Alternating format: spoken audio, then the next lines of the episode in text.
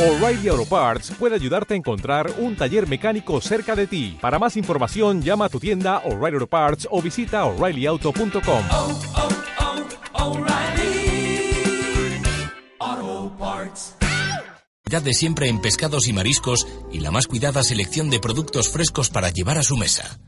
En Pescaderías Los Alonso, usted encontrará unas modernas instalaciones climatizadas para realizar su compra en tienda o, si lo prefiere, disponemos de un servicio a domicilio con una flota de vehículos isotermos que le aseguran un perfecto estado de los productos hasta su entrega final y también por internet en www.losalonso.es. Pescaderías Los Alonso, como siempre a su servicio, ahora en la calle Soberanía 15 de Galapagar. Le esperamos. Ya llega el otoño con sus mil colores, una época ideal para disfrutar del campo y la naturaleza. Por eso el Camping El Escorial te presenta la nueva programación de temporada para empresas y familias. Celebraciones temáticas, cumpleaños, bodas, eventos de formación, reuniones, incentivos. Infórmate ya en el 902 014 900 y en nuestra web campingelescorial.com. Camping El Escorial, date un respiro. Restaurante La Chistera. Menú diario anticrisis. Cuatro primeros y cuatro segundos más postre o café por solo nueve euros. Raciones, tapas, aperitivos, hamburguesas, platos combinados. Y por las tardes, el mejor café y copa de tertulia con tus amigos o escuchando la mejor música. Restaurante La Chistera. Abierto todos los días desde las ocho y media de la mañana. Plaza de Jacinto Benavente 5. Teléfono 91 890 3726. San Lorenzo de El ¿Quiere comer un menú como si fuera la carta? En Fonda Genara podrá elegir para su menú entre 20 primeros y 16 segundos con 7 pescados, 9 carnes y 10 postres. Disfrute cualquier día de la semana de nuestras veladas nocturnas. Fonda Genara le ofrece carta de noche, aperitivo de entrada, 10 primeros y 10 segundos a elegir, con surtido de postres en el ambiente más entrañable y cálido de San Lorenzo del Escorial. Reservas al 91 890 1636 o en restaurantegenara.es. Fonda Genara, Plaza de San Lorenzo 2. Cásate por todo lo alto desde solo 80 euros por persona. Ahora puedes celebrar tu boda con la confianza y calidad del Grupo Fuente Pizarro y con la garantía de una estrella Michelin. Cásate en La Casona y disfruta de cóctel, menú y barra libre desde 80 euros. Aprovecha la oportunidad llamando al 91 899 01 83 o en www.lacasonadepizarro.com. La Casona, bodas de lujo en las que lo de menos es el precio. Protagonista Sierra, con Chema Bueno.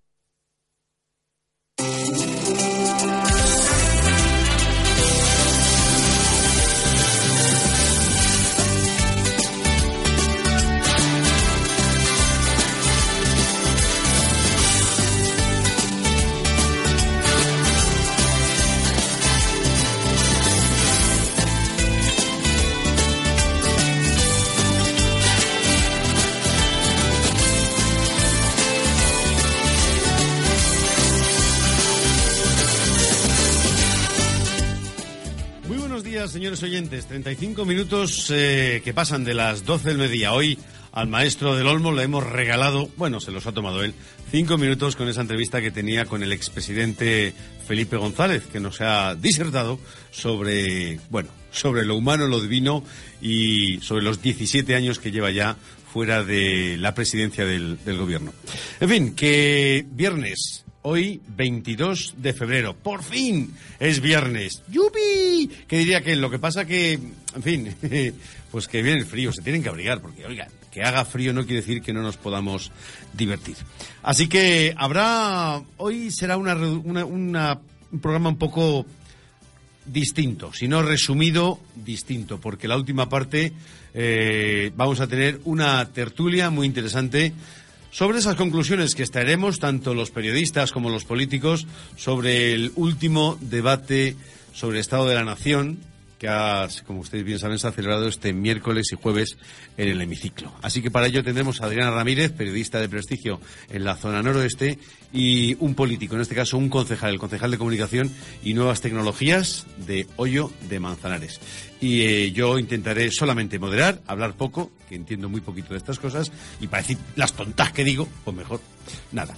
Así que hoy, como siempre, manejando la nave, hoy ha aparcado bien en zona azul, porque creo que a ella la dejan, doña Paloma Domínguez. Claro que la dejan. Como que no, y a mí y a todo el mundo, si es cuestión de poner el tracatrán, a ver, digo que la dejan porque ya tiene sitio. Y don, eh, don usted, don Nacho de Andrés, don usted, que usted también le dejan aparcar en zona azul. Yo aparco Y a, también. cual- y a cualquiera. Es que pongas el ticket a- todo claro, efectivamente. A mí no me dejan por lo grande que se llevó el coche. Es que deberías poner dos tickets. Efectivamente, uno por cada rueda, porque hay veces que vengo en moto, excepto cuando llueve. Bueno, pues eh, hablaremos de todo un poco, pero hoy en una resumida, en un resumen muy resumido del resumen de la semana, por tripartito, resumen resumido del resumen. Así que con el editorial de hoy comenzamos.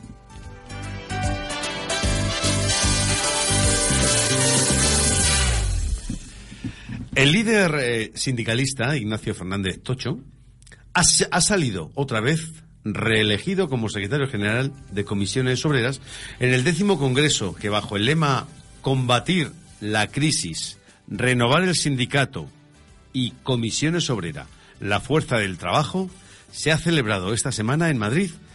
Para más señas en el auditorio, Marcelino Camacho, que si el pobre señor Camacho levantase la cabeza, vería.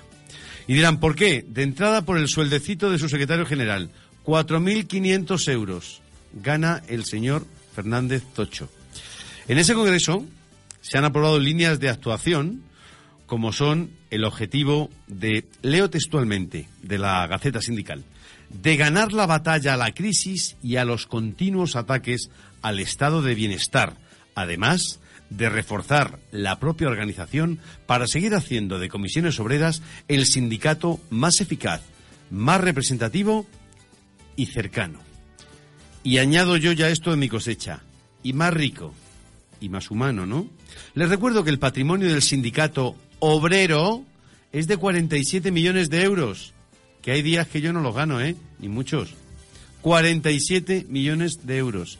Y que ha estado despidiendo del propio sindicato, pues, eh, a los propios empleados, con 20 días por año. Esta medida a la que ellos tanto chillaban y que nunca aprobaron y que han provocado movilizaciones y desbarajustes en contra de esto no puede ser. Bueno, pues ellos han pagado a sus ex trabajadores, ahora en paro imaginamos, con 20 días por año en vez de los 45 que pedían. en fin, comisiones obreras. Qué cosas, qué sindicatos, ¿verdad? Son los que defienden al trabajador. Me río yo de cómo les defienden. En fin, cambiando de tema, que Su Majestad el Rey, don Juan Carlos, no se ha planteado en ningún momento la posibilidad de abdicar, ni tiene previsto hacerlo, según han informado las fuentes, fuentes de la Casa del Rey. Y yo digo que como siga así, con tanta operación y con tanta entrada al taller, no sé yo si nos va a pasar la ITV real contándose las cosas a los españoles. Esos mismos españoles de los cuales la mitad ve en la corrupción el mayor lastre para la imagen de España. Básicamente la corrupción política como el problema más grave para la imagen de España frente a una cuarta parte que cree que la crisis, el paro o la pobreza lo son. Y después del tan traído y poco comentado, ¿no? Porque, en fin, ha sido el, el debate sobre el Estado de Nación. Eh, el Gobierno apuesta, ah, perdón, aprueba hoy las medidas de apoyo a emprendedores anunciadas por eh, Rajoy. El Consejo de Ministros aprobará hoy un Real Decreto Ley de medidas de apoyo al emprendedor y de estímulo del crecimiento y la creación de empleo, en el que se recogen algunas de las iniciativas anunciadas por el jefe del Ejecutivo. Ese primer paquete de iniciativas pasará hoy el trámite del Consejo de Ministros y yo me pregunto, ¿será un paquete de medidas extraordinarias mm, tipo o tamaño Nacho Vidal? ¿Un paquete de medidas extraordinarias? a saber, modificaciones en la ley de tasas judiciales que corrigen a lo que dijo el ministro don Alberto Ruiz Gallardón. Pues, y si oiga, mm, de Jallo no el mendallo, pues eh, como decía aquel, para ir y venir más vale no ir. Estímulo a la actividad emprendedora, dicen. Rajoy avanzó una tarifa plana de 50 euros, como si fuese la telefonía, en la cotización a la seguridad social para menores de 30 años y nuevos autónomos que inicien la actividad por cuenta propia en los primeros seis meses. ¿Y después? ¿Quién les presta el dinero para la puesta en marcha de su empresa, por pequeña que sea? ¿Botín? ¿Bárcenas? ¿Oriol Puyol? ¿Sepúlveda? Que son los que tienen la pasta ahora. Apellidos que suenan a coña, ¿verdad? Como, eh, bueno, la verdad es que en este país ya algunos apellidos suenan a coña. Por ejemplo, otro día me decían, ¿por qué el jefe del dinero de este país se llama Botín? Emilio Botín, presidente de un banco. La ministra de Sanidad, Ana Mato. Jalín, Ana Mato. Otra Ana, Botella, alcaldesa de Madrid, que cuida de las fiestas sin que pase nada. Botella. O sin ir más lejos, miren, hablando del rey, de su majestad. ¿Saben cómo se llama el barco del rey? Bribón. en fin, otro anuncio fue el estímulo a la contratación de los jóvenes hasta que la tasa de paro se sitúe por, el, por debajo del 15%. También se reducirán las cuotas de la seguridad social en un 75% para empresas con más de 200 trabajadores y en un 100% para el resto para contratación a tiempo parcial de jóvenes sin experiencia previa. Y me pregunto yo, entonces, si las cuotas se reducen al 100% a la caja de la seguridad social, a la caja común, eh, o sea, cero, ¿quién va a pagar la seguridad social? Porque si me hacen un descuento del 100% es cero. En fin, pues no sé, ya saldremos de eso. Ah, el Atleti, ayer, pues nada. No valió, no sirvió el zarpazo del Tigre Falcao. Fue insuficiente. Y yo ahora me pregunto, ¡ay! Ese maldito córner que subió a rematar a Asenjo. ¿Asenjo se llama? Sí, Asenjo me parece. ¿eh? Pues ¿qué vamos a hacer? Que será para el año que viene. El Ruin Kazán se cepilló al Atlético de Madrid. Lástima al actual campeón de la de la Europa League, o de lo que era antes, creo que era la Copa de la UEFA o algo así, ¿no? Dicho esto, que nos vamos a los titulares de la mano de Nacho Andrés. Muy buenos días, don Nacho. Muy buenos días. ¿Vio usted ayer el partido? Lo vi. Qué lástima, ¿eh? Me dio pena, sí, pues yo siempre voy con los españoles cuando Ya. juegan con algún extranjero. Oiga, yo tengo que reconocer que me dio pena ayer. Más pena que antes de ayer, lo tengo que reconocer. Pero reconozco que me molestó que perdiese el Barcelona ante un italiano, ¿qué quiere que le diga? Pero ya lo comenté ayer en mi editorial, jugar con el Milán significa que te pueden borrar del partido. en fin, don, don Nacho, titulares de, de hoy. Pues en internacional, A ver, en internacional, Hugo Chávez sigue padeciendo insuficiencia respiratoria, me cuentan. así es, el presidente de Venezuela sigue tratándose en Caracas de la insuficiencia respiratoria que le surgió tras su operación y su tendencia no ha sido favorable, aunque continúan con el tratamiento por el- para el cáncer sin efectos adversos significativos, así nos informó su gobierno desde Venezuela. del gobierno bolivariano de la República de Venezuela, chico. Que no sabemos entre Cuba, Venezuela, eh, su amigo Correa y el otro, yo no sé qué va a pasar con este señor, pero en fin. Eh, aquí en casa, en Nacional, Rubalcaba insta a Rajoy a irse tras la declaración de Bárcenas, que le habrá dicho, váyase, señor Rubalcaba, váyase, señor Rajoy. Así es, ¿No? el líder de la oposición ha indicado que Rajoy ligó su suerte al señor Bárcenas al decir el pasado sábado que todo era falso. Ya, ya, ya. El señor Bárcenas, que venía de Vancouver, de Canadá, no sabemos si de esquiar. Ahora resulta que se han descubierto allí. Es que, la verdad que es que en este país le, pegue- le pegas una pata a un bote Sí. y se- está lleno de cacos, ¿eh? Fíjese que ayer comentábamos que el preso, el señor Neiro, que o el reclu- ex recluso Neiro, después de 36 años en la cárcel va, está en menos de un año y le han trincado otra vez. Ay, qué cosas. A ver, cuénteme qué ha pasado en el deporte, que ya, en fin. Pues que no hay más Europa para el, para el Atlético. El campeón de la Europa League ganó por 0-1 con gol de Falcao, pero se despide en 16 avos frente al Rubin Cazar por el 0-2 encajado en el Calderón. Ayer eh, Falcao no hizo lo suficiente. Y en economía, cuénteme, ¿se va usted de las coles? Sí, es efectivamente. Bruselas dirá hoy si da más tiempo a España para corregir el déficit excesivo. La Comisión Europea publica este viernes sus previsiones económicas de invierno que contendrán las últimas estimaciones del PIB, paro y déficit. Pues eso es eh, lo que hoy mi redactor me trae como más eh, importante, esos cuatro titulares. Dicho esto, vamos directamente al mercadillo, con santos, loterías y un montón de cosas que anunciamos con esta sintonía. Santa Cecilia, yo quiero cantar. San Melitón, enséñame el sol. Santa Lucía, la quiero mirar.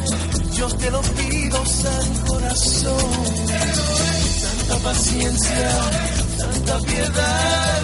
Santa Rubita, la quiero gozar. Santa tristeza, Santa Chayán, sí, Chayán. Ya me he quedado con este que es Chayán. El día que me lo cambies va a estar Chayán cantando el, el carro de Manolo Escobar, ni se sabe el tiempo. Los santos de hoy, 22 de febrero, un día fresco, luego le diremos el tiempo. Yo ya me he traído una bufandita, ¿eh? Porque ya las personas mayores nos tenemos que cuidar. Don de Andrés, Pues empezamos que con me cuente. San Papías, San Apistión. San Abilio, Yo conozco uno. San Pascasio, San Matusalén que era un señor muy mayor.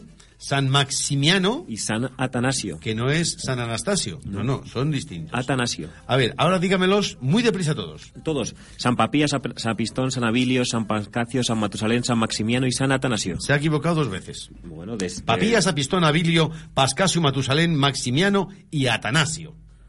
Si usted se llama, por ejemplo, Apistión, que tiene nombre de comida de canario, Apistión, parece, suena, ¿verdad? Un revuelto Tráete canario. el Apistión para Felipe, que es el pío pío que el canario. Si usted se llama San Apistión y no está su DNI, yo le invito a comer. Fíjese, que claro, 91, 890, 16, o 98, ¿eh? 1690, ¿no? 91, Sí. 890, 1690. 1690. Ay, por Dios, qué cabeza. Es que me he puesto un gorro y para el frío. Y así que nada, felicidades a todos los que se llamen así. Y felicidades a los que han dado con esta combinación, es que nos va a traer don Nacho de Andrés, con la Lotería Nacional, la Primitiva, la 11, bla, bla, bla, bla, bla. Así es, porque la Lotería Nacional el número premiado ha sido el 21.447 de la serie 5 y la fracción 4. 21447. Es un serie número- es un 5, número bonito, ¿eh? Fracción 4. Es un ya estamos con el 1, con el 5 y con el 4, caramba. Para la primitiva, los números premiados han sido el 13, el 14, el 17, 36, 38, 41, el complementario el 15 y el reintegro el 3. Ya, ya, ya nos está llamando doña Matilde, que ya sabe lo que pasa. Vas muy deprisa. Lo y doña. Matilde le ha cogido hoy cortando la lechuga y no le ha dado tiempo a coger el Para la primitiva, los números han sido el 13, 14, 17, 36, 38, 41, complementario el 15 y reintegro el 3. Muy bien. Y ya la última opción, el La sorteo 11. de la 11, el número ha sido el 38.930, 38930. Enhorabuena a los premiados que les haya tocado todo esto, animalitos de Dios. Y si no saben dónde gastarse tanta pasta, nosotros aquí estaremos eternamente agradecidos si nos trae, por ejemplo, pal bocadillo para hoy. Dicho esto, tenemos que decirles que o bien se lo gastan en lo que quieran o se van a dar un rulo. ¿Por dónde? Por esto que ya va a sonar, que además es quien patrocina, quien sponsoriza nuestra pregunta. Y la pregunta es, dirán ustedes, ¿cuál, cuál? Y yo le diré, es, es. Y la pregunta es, ¿cuál es la comunidad autónoma de España con más línea de costa? Tic tac, tic tac, tic tac, tic tac. 91 890 1690. Llamen, llamen, corriendo.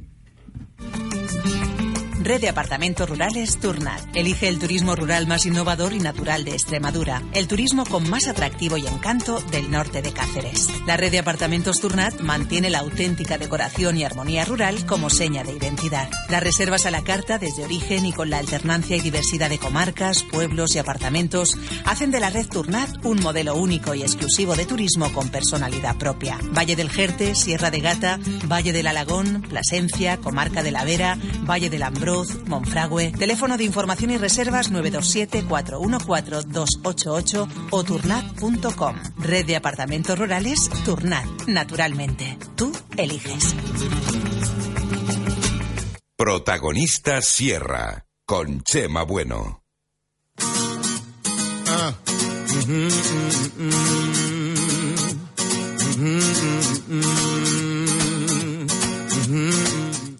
Riéndose que estaba mi compi de Andrés ante una pregunta de tamaña felonía. Sí, señor, es que hablamos de cosas nuestras, ¿no? Hablamos de... hablamos de que el otro día un locutor, eh, retransmitiendo un partido, no tenía ni idea de quién jugaba. Solamente los de un bando, los del otro, ni idea. Me refiero al Valladolid Atlético de Madrid. No tenía ni idea quién jugaba en el Valladolid. Esa era la cosa. Bueno, eh, 12.51. Nacho te- viene cargadísimo hoy con la agenda cultural. Me tiene que traer todo lo que pasa en los municipios, en los pueblos serranos, estrenos de cine, Oscars que hay este fin de semana y tengo que dar el tiempo y los refranes, así que espabile. Pues venga, empezamos con la agenda cultural porque en Collado Villalba, mañana sábado 23, tenemos El Príncipe Envidioso, que es una pequeña historia dentro de un castillo donde hay un árbol también muy pequeño para ser contada. Es una historia para niños pequeños, se celebrará en el, en el Teatro Casa de la Cultura a las 7 de la tarde, tiene una duración duración de 55 minutos y un precio tan solo de 5 euros. El Príncipe Envidioso Teatro, muy bien. En Guadarrama tenemos eh, que pues, de cine para los más pequeños. Efectivamente, para el domingo 24 de febrero tenemos una sesión de cine para los más pequeños. Eh, se tendrá la oportunidad de ver la película Rompe el Ralph. Es una película de animación dirigida a los más pequeños y tendrá tres sesiones, a las 4 de la tarde, a las 6 y 10 y a las 8 y cuarto. Será en la sala, en la sala de la Casa de la Cultura de Guadarrama y con un precio tan solo de 3,50. Y seguimos en Pozuelo, porque, perdón, digo, y seguimos con actividades porque en Pozuelo hay una exposición de Víctor eh, Cucarac, Efectivamente, es desde el interior, es una exposición de moda donde la muestra se divide en dos partes. Por un lado, tenemos personajes relevantes de la cultura y de la sociedad como Camilo José Cela, Lina Morgan o Giorgio Armani, y por otro lado, tenemos ya unas producciones de moda y campañas publicitarias. Se podrá disfrutar en el Teatro Cultural Padre Bayet y el, el, con el siguiente horario. De lunes a viernes de 5 a 8 de la tarde y los sábados de 11 a 2 de la tarde. Los domingos son cerrados. Y es una, una exposición completamente gratuita. Muy bien, fiesta. Y seguimos en Pozuelo porque hay algo en el Centro Cultural Mira. Hay eh, una... ¿Qué? ¿Cine? Efectivamente, se proyectará la película Fuente Ovejuna. Será a las 7 de la tarde y la entrada será gratuita hasta completar todas las localidades. Cambiamos de municipio, nos vamos a Las Rozas porque hoy, viernes 22 de febrero, vuelven los monólogos de humor al auditorio dentro de un ciclo eh, Noches de Comedia, ¿puede ser? Efectivamente, es el ciclo de Noches de Comedia de las Rozas y es una cita mensual que reúne a los mejores humoristas de Paramount Comedy, con Luis La Rodera como maestro de ceremonias. La segunda de estas sesiones será mañana viernes a las 9 de la noche y estará protagonizada por Tony Rodríguez y JJ Vaquero. Tony Rodríguez y JJ Vaquero. Solo conocía a un vaquero que era... Lucky Luke. Efectivamente. Seguimos en, en Las Rozas porque el 23 de febrero ahí eh, llega Romeo, ¿no? Efectivamente, la compañía Teatro Meridional presenta en Las Rozas Romeo, una adaptación de Romeo y Julieta de Shakespeare, firmada por Julio Salvatierra, en la que Julieta no aparece, es la gracia de este Romeo. Tres amigos, Mercurio, Belvolio y Romeo, serán los encargados de hacer revivir al público la gran tragedia romántica que todos los tiempos nos habla de amor y amistad. A ver si va a ser eh, apología del, de la separación. No, veo que no te ha convencido. Divorcio. Tengo otra propuesta de ocio que es Érase una voz, la historia.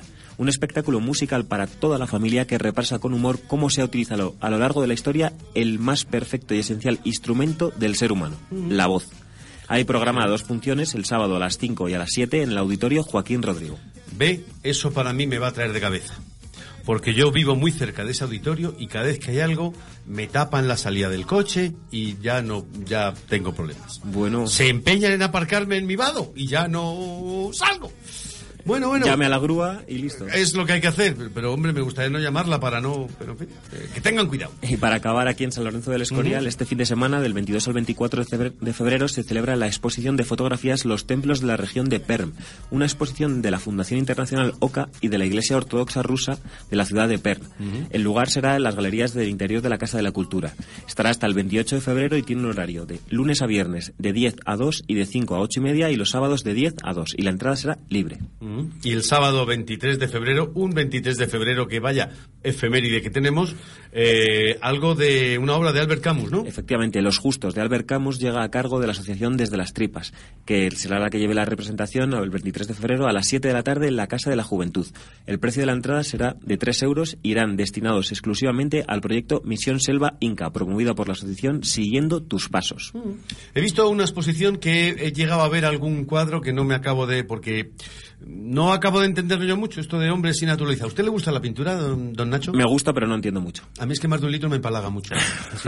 Cuéntame, porque yo vi ahí trazos y tal, Efectivamente, pero no me esta exposición es del viernes 22 al, día 28 de febrero, es Hombre y Naturaleza, por la artista Susana Fernández Blanco. Eh, la temática principalmente es abstracta, con trazos figurativos, apareciendo figuras reconocibles. Interacción entre la naturaleza y el ser humano. La muestra podrá, visitarse en la sala de exposiciones de la Casa de la Cultura del 22 al 28 de febrero, con la entrada libre. Es en la calle Florida Blanca. El horario de visitas es de 11 a 3 de la tarde y de 5 a 9. Y creo que acabamos con una declamación, porque hay un recital poético de Miguel Hernández, El niño yuntero, carne de yugo ha nacido, más humillado que bello, con el yugo para el cuello, con el... Era algo así, ¿no? Yo me lo aprendí de chiquitín. Esto. Efectivamente, será el jueves 28 de febrero, recital poético a cargo de los alumnos del taller de teatro de la Casa de la Cultura Grupo Chapó, donde interpretan diferentes poemas de la obra de Miguel Hernández. Será en la Casa de la Cultura a las 7 de la tarde con una duración de 55 minutos. Oiga, y que hay que ir, ¿eh? porque es muy importante que los chavales conozcan la literatura, que conozcan la poesía, que, que escriban, que les guste, que de verdad que tiene mucho valor intrínseco de la cosa. Vámonos corriendo a estrenos de cine. Los corriendo, de corriendo. Te traigo el estreno de la semana, El Aldas de las Nubes. Es una peli de ciencia ficción dirigida por los hermanos Wachowski, los que hicieron Matrix. Sí. Y la sinopsis es que es una adaptación del libro El Aldas de las Nubes, de David Mitchell, Mm. que consta de seis historias que nos van llevando desde el siglo XIX a un lejano futuro posapocalíptico.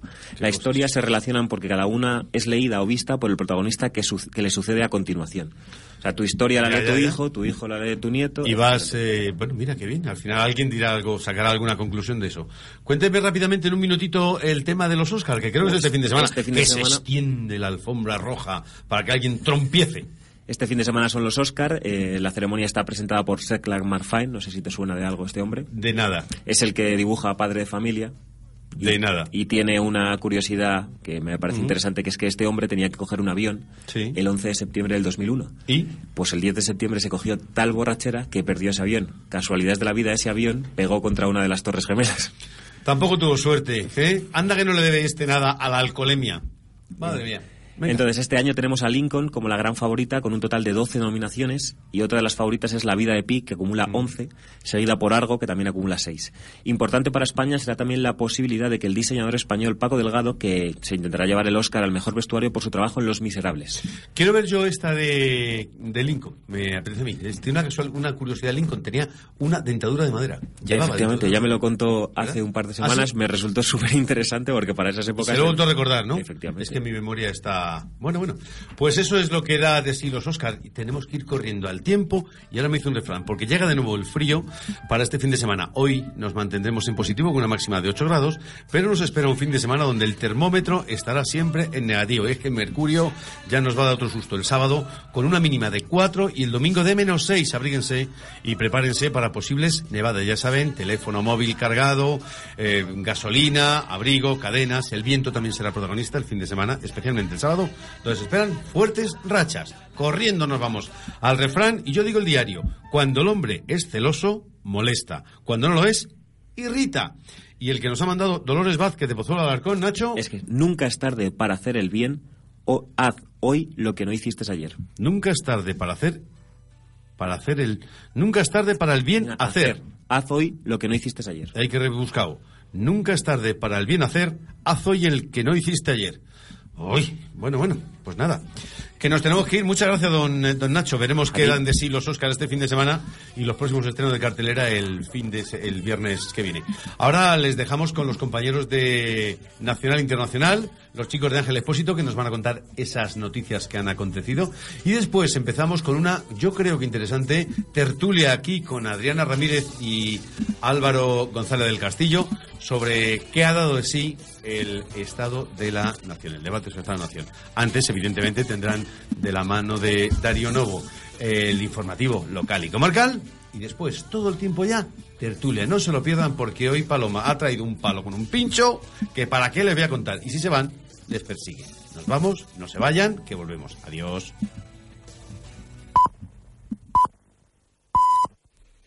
Es la una de la tarde, mediodía en Canarias. abc.radio. Noticias. Saludos, muy buenas tardes. Junto al empeoramiento que ha hecho la Comisión Europea de las perspectivas de crecimiento de la economía española, hay cierto optimismo en torno a relajar el cumplimiento de los objetivos de déficit. El comisario Leirén así lo ha dicho en previsión de la marcha de nuestra economía. Si los datos actuales para 2012 no aseguran que España está aplicando el esfuerzo estructural exigido, la estrategia presupuestaria podría adaptarse para reflejar que este proceso de consolidación necesitará más esfuerzo y más tiempo. Haciendo un repaso a fondo de toda la actualidad de España, ha estado en los micrófonos de ABC.radio con Luis del Olmo, el expresidente del Gobierno, Felipe González. Habla no solo de un momento de profunda crisis económica, sino también del sistema político que conocemos. José Antonio Piñero, buenas tardes. Buenas tardes. Eh, Para el expresidente González, las constituciones no son tablas de la ley. Es partidario, por tanto, de reformar la Carta Magna porque, como dices, hemos llegado al fin de ciclo político abierto durante la transición. Aunque es otra la transición que está atravesando su propio partido.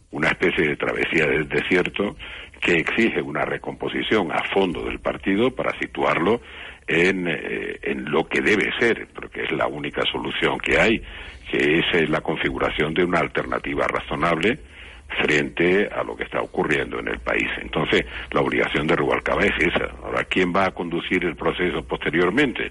Pues lo decidirá la gente, yo creo que con amplia participación. Sobre los escándalos de corrupción, Felipe González aboga por un pacto de Estado entre los principales partidos, pero aconseja al PP que primero rechace el presunto chantaje que esconde el caso Barcenas. Pues es precisamente la corrupción lo que lastra la imagen de España en el exterior. Según el barómetro del Real Instituto Elcano, la mitad de los españoles ve en este tema el mayor lastre que tiene nuestro país. Javier Noya, investigador principal, asume el elevado grado de malestar que reina entre los ciudadanos. ¿Cómo puede ser que un español diga que España es mucho más corrupto que Marruecos o que China. Eso es lo que nos debe hacer reflexionar sobre el, punto al que hemos llegado, ¿no? En, España, ¿no? A qué nivel de preocupación y malestar entre la población.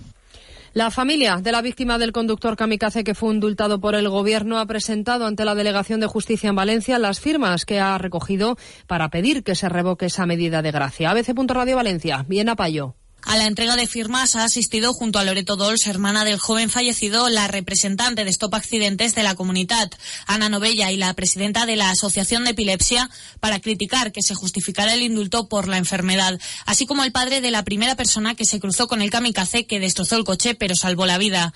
Dols ha dicho que el indulto choca frontalmente contra la opinión de la sociedad. En el Consejo de Ministros atienda el recurso de reposición y que por favor eh, anule la decisión que tomó de, indultar y que el kamikaze vuelva a la prisión. Eso es lo que le, le estoy pidiendo yo y mi familia personalmente, pero también 45.000, más de 45.000 personas. Junto a esta iniciativa, la familia está pendiente de un recurso presentado ante el Tribunal Supremo y de otro recurso de reposición presentado ante el Ministerio de Justicia. El objetivo de todas las iniciativas es que se anule la concesión del indulto. Tiempo ya para la información del deporte.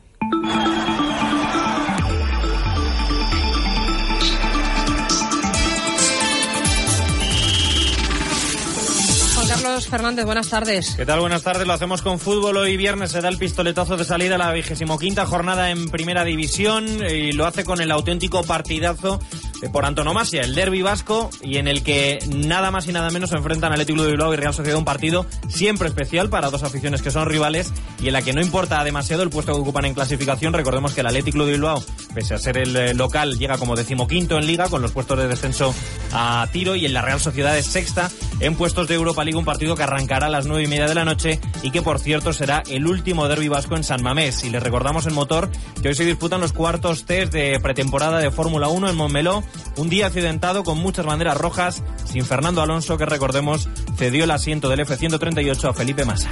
Es todo. La información vuelve a la antena de ABC.radio a las 2 de la tarde con Ángel Expósito en primera plana. Más información en abc.es.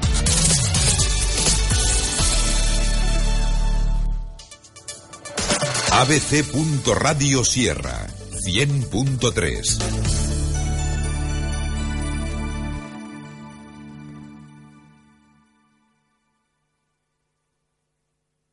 Soluciona tus problemas de audición y vista en Óptica Sierra, Centro Comercial El Zaburdón, en San Lorenzo de El Escorial. Somos especialistas en audífonos y lentes de contacto progresivas. Óptica Sierra es el único centro autorizado para la venta de las revolucionarias lentes Cromagen, que solucionan problemas de dislexia, hiperactividad o falta de atención.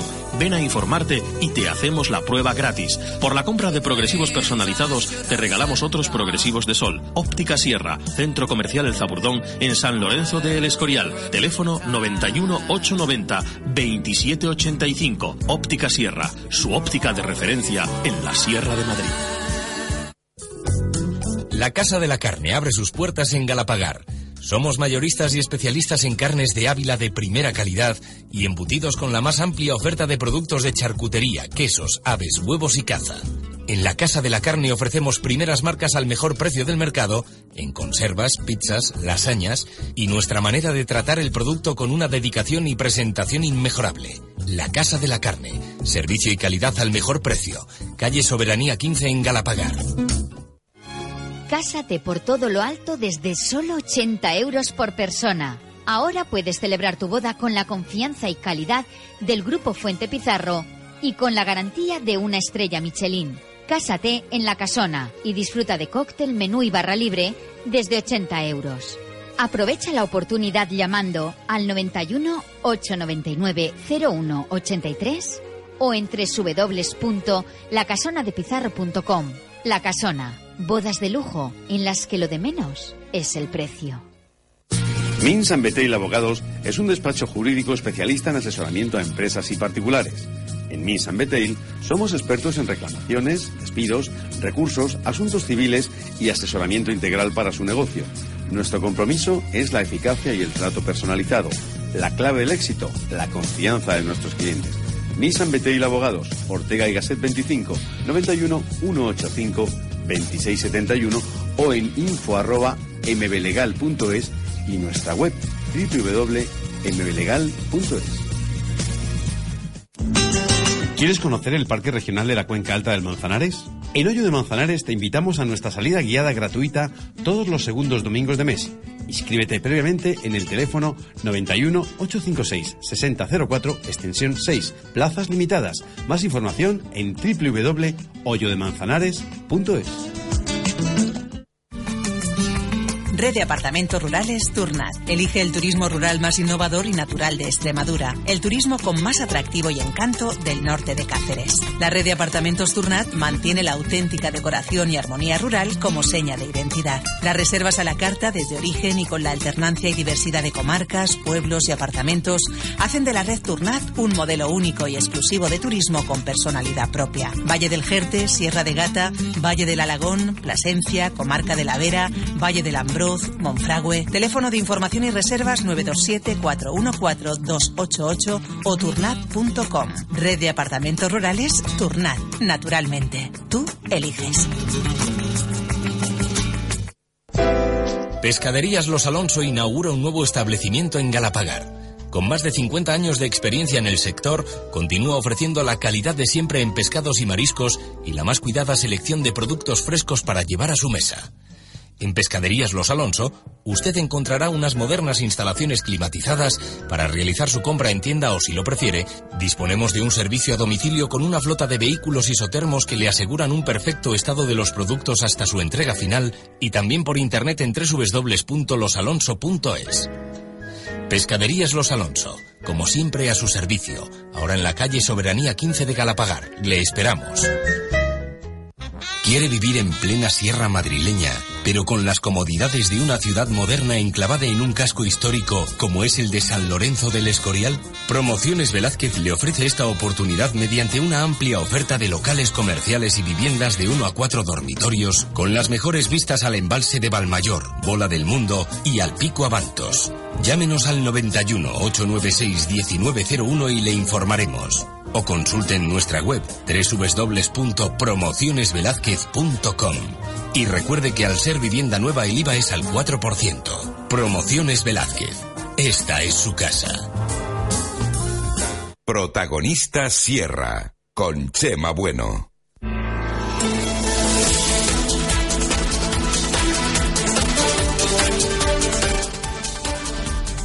Pues aquí continuamos. De la mano de Darío Novo comentamos las noticias de local, comarcal y regional. Darío, buenas tardes. Muy buenas tardes, Chema. Entramos en Comunidad de Madrid y el Escorial porque han aprobado una partida de casi 45 millones de euros para una sentencia por la expropiación de suelo en 1999 para el auditorio de El Escorial. El Consejo de Gobierno aprobó ayer un gasto de 44 millones y medio de euros para satisfacer la ejecución de la sentencia del Tribunal Superior de Justicia de Madrid en la que se declara el derecho de Euroforum Torrealta S.A. a percibir un importe de 30,4 millones de euros más los intereses legales correspondientes en concepto de justiprecio por la expropiación de la finca Torrealta ubicada en San Lorenzo del Escorial y actual sede del Auditorio de Música de esta localidad. El proyecto de expropiación de la finca Torre Alta fue aprobado mediante un acuerdo de Comisión de Urbanismo en octubre de 1999 para la construcción del auditorio como equipamiento supramunicipal. El 4 de noviembre, el Consejo de Gobierno adoptó el acuerdo por el que se declaraba de urgencia la ocupación de los bienes y derechos afectados por la expropiación forzosa. El proyecto estableció que la indemnización correspondía a Euroforum Torrealta S.A. por la expropiación ascendía a 1,4 millones de euros. Esta empresa mostró su desacuerdo con la valoración y la situó mediante su hoja de aprecio en 30,6 millones de euros.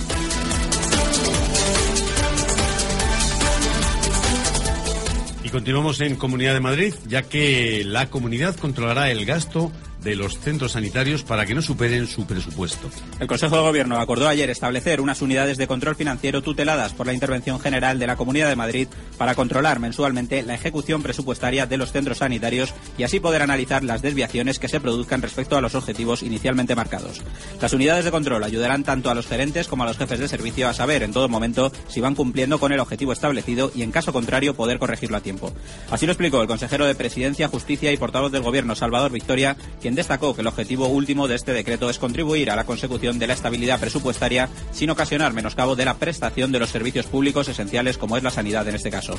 Se trata de un derecho elevado conjuntamente por los consejeros de Economía y Hacienda y de Sanidad para intensificar el control del gasto y asegurar de esta manera los servicios sanitarios que se prestan a los madrileños. El objetivo de este decreto es garantizar la racionalidad en el gasto en un contexto en el que se pretende aportar la máxima transparencia a las cuentas de la sanidad al incluir las cuentas de Sermas en la cuenta general de la Comunidad de Madrid. Y ya en territorio serrano, en Majadahonda, realizadas 400 obras de mejora en lo que va de año para mejoras en urbanismo. El Ayuntamiento de Majadahonda, a través de la Concejalía de Urbanismo, Mantenimiento de la Ciudad y Vivienda, ha llevado a cabo desde principios del año cerca de 400 obras y reparaciones de diversa índole, que han supuesto mejoras en las instalaciones y en las vías públicas del municipio. Las actuaciones responden a la demanda de los ciudadanos y a la vigilancia del servicio municipal, que controla el estado de las vías públicas intentando mejorarlo. Estas obras, que han afectado a cientos de calles, zonas verdes y plazas de la localidad, corroboran el compromiso del Ayuntamiento de optimizar la atención al ciudadano con una administración ágil, eficiente y de cuidar el pequeño detalle que contribuye a mejorar su calidad de vida. En Valdemorillo, máxima prioridad para la formación y el empleo. Desempleados, pero también empresarios, trabajadores que buscan un complemento económico a sus retribuciones y prejubilados son los colectivos a los que va destinada la nueva acción formativa puesta en marcha por el Ayuntamiento de Valdemorillo. Un curso gratuito de auxiliar de seguros en cuya apertura ha querido estar presente la alcaldesa Pilar López Partida junto a otros miembros del gobierno municipal para mostrar así su total apoyo a estos colectivos de población que ante la actual crisis necesitan puesta en marcha de iniciativas que les permitan superar dificultades y encontrar nuevas oportunidades de empleo y desarrollo económico. Y es el curso que se imparte hasta hoy en el propio consistorio forma parte de las actuaciones tendentes al fomento del autoempleo como fórmula que potencia una salida laboral apoyada además en una titulación oficial con lo que supone la mejora a la hora de ampliar el currículum de los participantes. Aspectos destacados igualmente por la regidora, quien en su encuentro con los alumnos aprovechó también para incidir en la labor que se viene impulsando a nivel local y que sitúa la formación y la apuesta por la creación de empleo como la máxima prioridad para este ayuntamiento. En este sentido, además de señalar el papel de los agentes de empleo y desarrollo local que prestan su servicio en esta localidad, subrayó el valor y utilidad de cursos como el presentado este jueves 21 de febrero, al que seguirán en breve nuevas convocatorias y que permiten responder a las necesidades formativas de personas en situación de búsqueda activa de empleo. En Morazarzal, sesión práctica para el aprendizaje en la instalación de las cadenas de nieve para el coche. El día 24 de febrero, de 11 a 1, delante de la puerta grande de la Plaza de Toros, Protección Civil realizará una sesión práctica para quien desea aprender a poner las cadenas en sus vehículos. Los voluntarios de Protección Civil enseñarán y darán una serie de consejos a quien esté interesado en aprender a utilizar los distintos tipos de cadenas. Para participar solamente se necesita el vehículo particular y las cadenas correspondientes. Además, ofrecerán eh, recomendaciones de conducción en caso de nevada. La conducción siempre requiere cierta habilidad, pero al hacerlo sobre un firme desfavorable como el hielo o la nieve aumenta el nivel de exigencia. Un conductor no habituado a circular por zonas de nieve tiende a mostrar miedo ante esta situación. Es algo que no debe ocurrir si tomamos las medidas adecuadas, transitaremos sin problemas por una carretera nevada. Saber cómo debemos actuar, qué es necesario llevar con nosotros y a lo que estamos obligados a mostrar atención será esencial para realizar una conducción segura ante estas inclemencias invernales. Y entramos en deportes. Pozuelo de Alarcón celebra la presentación anual del Club de Baloncesto. Ayer se celebró la presentación anual del Club de Baloncesto Pozuelo, uno de los más grandes de España en cuanto a número de equipos. De hecho, es el tercero de la región con más equipos inscritos en la Federación de Baloncesto de Madrid y con más equipos femeninos, no solo de la comunidad, sino también de toda España. La alcaldesa Paloma de acompañó anoche a los 453 jugadores que componen el club y a sus directivos en el, acto, en el acto de presentación que tuvo lugar en el Polideportivo Municipal El Torreón. En la foto de familia también les acompañaron los jugadores del equipo ACB del Real Madrid, Guillermo Hernán Gómez y Rafael Steimer, entre otros representantes de entidades del municipio y otras instituciones. Al acto al que también asistió el concejal de deportes Pablo Gil y el presidente del club Antonio Bargiela, la alcaldesa destacó es la excelente trayectoria deportiva que estos equipos han logrado desde hace casi 20 años. Pero todo ello no sería posible si al frente no hubiera un equipo de gestión y una dirección técnica rigurosa, responsable y con visión de futuro, aseguró Adrados. En este sentido, felicitó la labor de su presidente y la de los miembros de la Junta Directiva y Cuerpo Técnico, a quienes deseó lo mejor para esta temporada. Asimismo, la alcaldesa manifestó el apoyo del ayuntamiento al deporte y expresó su agradecimiento por llevar el nombre de Pozuelo por todas las canchas de España. Y cerramos en Valdemorillo, ya que los escolares de la localidad están muy satisfechos tras su visita al Palacio de los Deportes de Madrid. Mostrando su mejor juego y disfrutando de una experiencia que se presenta inolvidable, los 25 niños y niñas que participan en el programa Baloncesto Estudiantes están decididos a repetir su paso por la pista del Palacio de los Deportes. Y es que gracias a esta actividad extraescolar impulsada por el Ayuntamiento de Valdemorillo a través de la Concejalía de Juventud, este grupo de alumnos de tercero a sexto de primaria formaron realmente una alineación muy especial el pasado domingo 17 de febrero compartiendo cancha con profesionales de los equipos estudiantes y Unicaja de Málaga que se enfrentaban esa jornada. Un partido que a los pequeños estudiantes de Valdemorillo les dio la oportunidad de demostrar lo aprendido en sus muchas horas de entrenamiento semanal dentro del citado programa, saliendo a la cancha en los tiempos muertos, realidad que a todos les gustaría poder repetir. Mucha satisfacción, por tanto, entre estos escolares y sus familias, con quienes también compartieron esta singular propuesta, una más de las que se enmarcan en la apuesta por acercar y hacer aún más partícipes a los menores de las muchas ventajas que brinda la práctica deportiva. Protagonista Sierra, con Chema Bueno.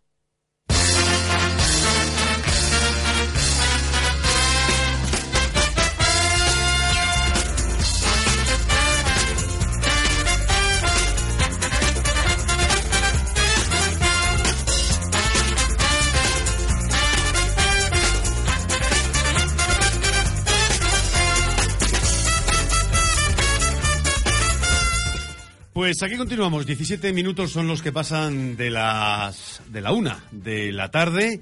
En una tarde de momento soleada, pero no por ello fría, porque ya saben, como decía antes, en las predicciones del tiempo viene nieve, viene frío, abríguense y, en fin, intenten calentarse como pueden. Como ha venido pasando este pasado, esta pasada semana, ayer, ayer jueves y el miércoles, en el hemiciclo en, en Madrid, claro, sobre esa tertulia que vamos a tener hoy con los eh, contertulios, válgame la rebuznancia, que ya presento a mi izquierda con calzón eh, amarillo, 60 kilos de peso y muy mala leche, pero buenos conocimientos, dona Adriana, doña Adriana Ramírez. Muy buenas tardes. Muy eh, buenas tardes. Adriana Ramírez, periodista de prestigio de la zona noroeste, buena amiga, colaboradora de esta casa y que, bueno, sabe casi todo. Y en el lado derecho, con calzón eh, magenta, con 80 kilos de peso, buen llantar, porque viene de Donosti, don Álvaro González del Castillo. Muy buenas tardes, don Álvaro. Muy buenas tardes. Es que está la tontería de las 13 y 20 que me da cuando... Aclaración, nacido en Donosti, pero residente en Hoyo de Manzanares. Sí, sí, claro. Nacido y embrutecido en Donosti, como yo en Madrid, pero reside aquí, que además sin pasaporte le dejan estar. Eh, él es concejal de comunicación, nuevas tecnologías, eh, urbanizaciones y atención al ciudadano, participación, ciudadana, ciudadana. del Ayuntamiento de Hoyo de Manzanares. Así que muchas gracias a los dos por estar aquí. Vamos a intentar hablar o comentarles un poco eh, de manera muy, muy dinámica y muy concreta y muy distraída de lo que ha pasado en el hemiciclo el miércoles y el jueves. Ya saben, ese debate sobre el estado de la nación, otros dicen sobre el- la corrupción, pero bueno, de ahí extraigan ustedes las lecturas que crean oportunas. Unos dicen que ganó uno, otros dicen que ganó otros. Yo digo que el que ha perdido es el pueblo, que se ha quedado exactamente igual que estaba, pero un poco más pobre, porque las conclusiones, en fin, eh, no, no las tengo yo todas conmigo. Pero alguien, no, es que ha ganado, pero oiga, si no tiene que ganar Rajoy, ni perder Rubalcaba, ni ganar Pepito, ni. Si aquí lo que tenemos que hacer es aunar fuerzas y tirar todos hacia, hacia adelante. Pero bueno, empezaremos por las damas. Una primera conclusión, Adriana, de lo que te pareció a ti, que ha, si es que ha habido algo concreto, algo que haya pasado interesante, digno de mencionar en el debate sobre Estado Nación. Hombre, yo agra- agradezco a Rajoy que se acordase en primera instancia de los 6 millones de parados eh, que hay en España y en segunda instancia, eh, para subir el termómetro un poco en estos tiempos fríos, ver que los titulares de los medios nacionales solo se ocupan de quién ganó el debate cuando hay que poner los ojos en qué está advirtiendo, se está advirtiendo desde Bruselas qué va a pasar en este de 2013-2014, que todavía Rajoy augura de cierta recuperación para, para España. A mí me recuerda un poco el, el discurso aquel de España va bien, de váyase, Sorzález, y el de váyase y el Bárcenas, de fin, miren, el debate del Estado-Nación empezaba, como decía Adriana Ramírez, empezaba así. Muchas gracias, señor presidente. Señorías, cinco millones novecientos sesenta y cinco mil cuatrocientos. Esta cifra por sí sola refleja el aspecto más duro y dramático de la situación social y económica por la que atraviesa España. Representa el número de personas, 4.743.000 españoles y 1.222.000 inmigrantes que cada mañana se enfrentan a la dura realidad del paro. Más del 26% de nuestra población activa no encuentra empleo y a más del 50% de nuestros jóvenes les ocurre lo mismo. Desde hace ya demasiado tiempo encabezamos el ranking del desempleo en la Unión Europea. La frialdad de las cifras, señorías, no puede ocultarnos el drama que en ellas subyace. Seres humanos que sufren. Pues eso, así empezaba el miércoles eh, el presidente del gobierno, pues eh, su enunciado en su discurso del debate sobre Estado-Nación. Yo no sé si otro político eh, como ese Álvaro Gonzalo del Castillo me suena más mal decirte político, yo que eres amigo y, y- y buena gente, pero bueno, te dedicas a ello. A pesar de que, de que en un porcentaje eh, podemos estar de acuerdo, en otras cosas no, pero eh, ¿de acuerdo con esto que inicio del discurso de Rajoy? Hombre, de acuerdo en que está mm, manifestando una realidad. O sea, es una realidad que hay 6 millones de parados, que eh, la gente está sufriendo, que hay desahucios, que hay unas desigualdades brutales. Eh, también decirte que bueno, no me molesta que me llames político. Me gusta más llamarte Álvaro. Eh, ahí también radica parte del problema, que ahora llamar político es mm, prácticamente insultar a alguien, cuando eh, no debería haber este desprestigio. Eso por lo que por lo que te toca, luego abundaremos un poco más en, el- en la clase, en la casta política que oiga yo siempre estoy diciendo y además he abogado con, con- siempre con, eh, con esa máxima ni todos los abogados son malos ni todos somos delincuentes ni todos los periodistas son amarillos eh, ni todos los futbolistas son eh, mercenarios del balón. Pues tampoco todos los políticos son malos. Hay gente sensata honorable y que como hace poquitas fechas aquí decíamos y como está presente lo tengo que recordar don Álvaro González del Castillo cedió su paga a fines eh, sociales en el ayuntamiento que representas, ¿no? Sí, eh, bueno, ya Eso lo dice bastante Lo- ya lo expliqué más de una vez, pero bueno, es que eso era por pura coherencia personal. Eh, Ya, ya, coherencia Sí. personal, ¿no? Ya, ya. Eso explícaselos a otros que, en fin, no demuestran esa coherencia, Álvaro. Lo que me parece que es que hay, hay que ser honesto, sensato, buena persona. Y caramba, de acuerdo que hay gente que cobra, cobra de manera legal, pero me parece mm, poco bochornoso que con la que está cayendo alguien se esté llevando tres o cuatro sueldos que sí, que son legales, que son eh, de su esfuerzo, de su trabajo, pero caramba, habría que ser un poquito más altruista, un poco mirar para allá, ¿no? Son, por supuesto, legales, pero no muy honorables. Efectivamente. De todas formas, ese desprestigio político ayer quedó también latente en estos dos últimos días, miércoles y jueves, de debate de- del Estado de la Nación, eh, cuando también hubo muchos momentos de acusaciones y de contestaciones con el y tú más. Hablamos de corrupción. La corrupción es lamentable, obviamente, eh, pero ¿cómo? ¿Cómo se puede controlar, controlar esa corrupción política? La falta de educación, la falta de respeto tanto en una bancada como en otra es lo que vengo yo alegando muchas veces. Eh, miren, esto es el hemiciclo, esto es el atril patrio, donde todos no podemos eh, levantar la voz o por lo menos decir. Levantar la voz me refiero eh, para, para contar algo, no para, no para chillar. Cosa que ellos sí hacen. Me parece eh, bochornoso, me parece de grosero, me parece maleducado que cuando alguien habla, un orador está hablando, se le interpele sin venir a cuento, alguien aplauda, alguien chille, alguien patalee en las bancadas. Oiga, están representando a todos los españoles. Me parece que es que esto es en la tasca del tío Manolo, con todos mis respetos, hacia la tasca del tío Manolo, puede ser, pero parece que un político que representa a una parte de la sociedad tenga que dar golpes, palos, chillar o no dejar hablar a alguien, pues me parece que lo del aplauso, parece que esto es una confrontación deportiva en la que eh, nos quitamos la camiseta y todos chillamos más, ¿no, Álvaro? Por supuesto, eh, hay que ser consciente de la imagen que se está dando. Eh, si ya al desprestigio que ya se está teniendo la clase política todavía se está dando estos espectáculos, desde luego no favorecen nada. Y yo desde luego estoy totalmente de acuerdo en que poner que ha ganado uno, haga ganado otro, me parece lamentable. O sea, aquí el que hay que ver es que si la población ha ganado o ha perdido, que es lo que nos estamos jugando ahora. No si tal ha ganado, si a este le apoya a esto o, a- o al otro le apoyan tantos. Y estar aquí con todos los periódicos debatiendo y haciendo encuestas de que este le ha ganado por 12 puntos más que le ganó a Zapatero, que tal cual. Y, y que conste que estoy hablando de mi propio partido. Pero aquí lo que hay que mirar es por la población, no por quién ha ganado o no ha ganado. Si ha ganado eh, la ciudadanía o no ha ganado la ciudadanía. Yo creo que la ciudadanía ha perdido y ellos han perdido el tiempo porque no sé yo qué conclusiones. Contábamos sí que hoy hay un... eh, eh, parece que el Congreso quiere aprobar un paquete de medidas especiales para el tema de la empleabilidad, que se van a cambiar eh, las reformas en eh, la ley de, eh, de- en el Ministerio de Justicia, pero no lo sé porque Sí, yo- que rebajan un 80% ahora en ciertos Sí, casos. las tasas judiciales y demás, ese estímulo a la actividad emprendedora y ese primer paquete de iniciativas que pasará hoy a trámite en el Consejo de Ministros, pero que es que a mí me da que yo, miren, yo soy autónomo, eh, dirijo una pequeña empresa y yo el IVA lo he seguido pagando igual y me decían, no, hasta que no cobres las facturas, no tienes que pagar el IVA repercutido. Oiga, lo estoy pagando y no he cobrado las facturas. Entonces no me vale que el presidente del gobierno diga, eh, no he cumplido todo lo que he dicho, pero sí he cumplido con mi deber.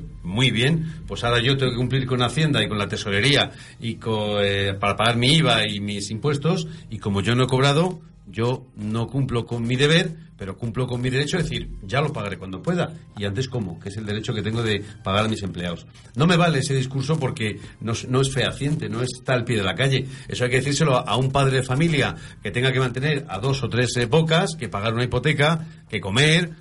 No me vale. No sé, hay que buscar soluciones. Y el tú más, como decías tú, Adriana, pues yo creo que es. eh, mire, eh, váyase ya porque el señor Bárcenas dice que. Si dicen que hacen, cójame de la mano, vamos a tirar para adelante los dos y borrón y cuenta nueva. Vamos a dejar de desenterrar muertos. Va- en- entiendo que, que es así, porque ¿qué pasa? Que si estamos dejando eh, de creer, Álvaro, en la clase política, que era quien nos tenía que dirigir, los líderes que creemos que son las personas que deciden para, con buen criterio los designios de este país, si ya no creemos en la política, ni en los políticos, y tampoco la justicia nos está haciendo mucho bien, flaco favor, pues si no creemos ni en los políticos ni en la justicia, apaga y vámonos. Yo me bajo. Adriana. Hombre, yo quiero decir una cosa. Obviamente, eh, España tenía que pasar por una serie de reformas para no ser rescatada. Eso lo podemos entender todos. Eh, se afrontó tarde la crisis. eh, con el gobierno de Zapatero no se quiso reconocer esta crisis. Llegamos tarde a todas partes y las medidas han tenido que ser el doble de contundentes. Tenían que tomarse si no queríamos que interviniese Europa. Eh, por esto hemos pasado también en España cuando eh, España accedía a ser un país miembro y tenía que cumplir el déficit eh, que imponía la Unión Europea para entrar para cumplir la llamada banda de Maastricht. Pero eh, lo cierto es que el desgaste que están sufriendo los españoles no es desde que gobierna Rajoy, sino que ya llevan un bagaje de tantos años y está en la situación de precariedad de muchas familias que lo que necesitamos los españoles es no ver a dos gallitos en un atril eh, cacareándose y echándose las culpas de mm, todo, de la corrupción que, a todos nos importa y nos preocupa, pero que no es el foro para debatir, no se tiene que debatir eso. Y lo que tienen que es aunar esfuerzos eh, por sacar cuanto antes a España adelante. Que, esos, que ese esfuerzo que se ha hecho de, de sacrificio por el que hemos pasado todos los españoles durante año y medio de reformas, que tarde lo menos posible en verse, en, hacerse realidad, en irse haci- haciendo realidad poco a poco, que genere algo de esperanza. Lo que decíamos del y tú más, y cuando hablábamos de los sueldos, y tú menos. En un eh, pleno un poquito más, más abajo, más terrenal, en un pleno de, del Ayuntamiento de Manzanares, Álvaro, ¿llegáis a estas conclusiones o realmente se trabaja y se está en conclusiones positivas para el municipio?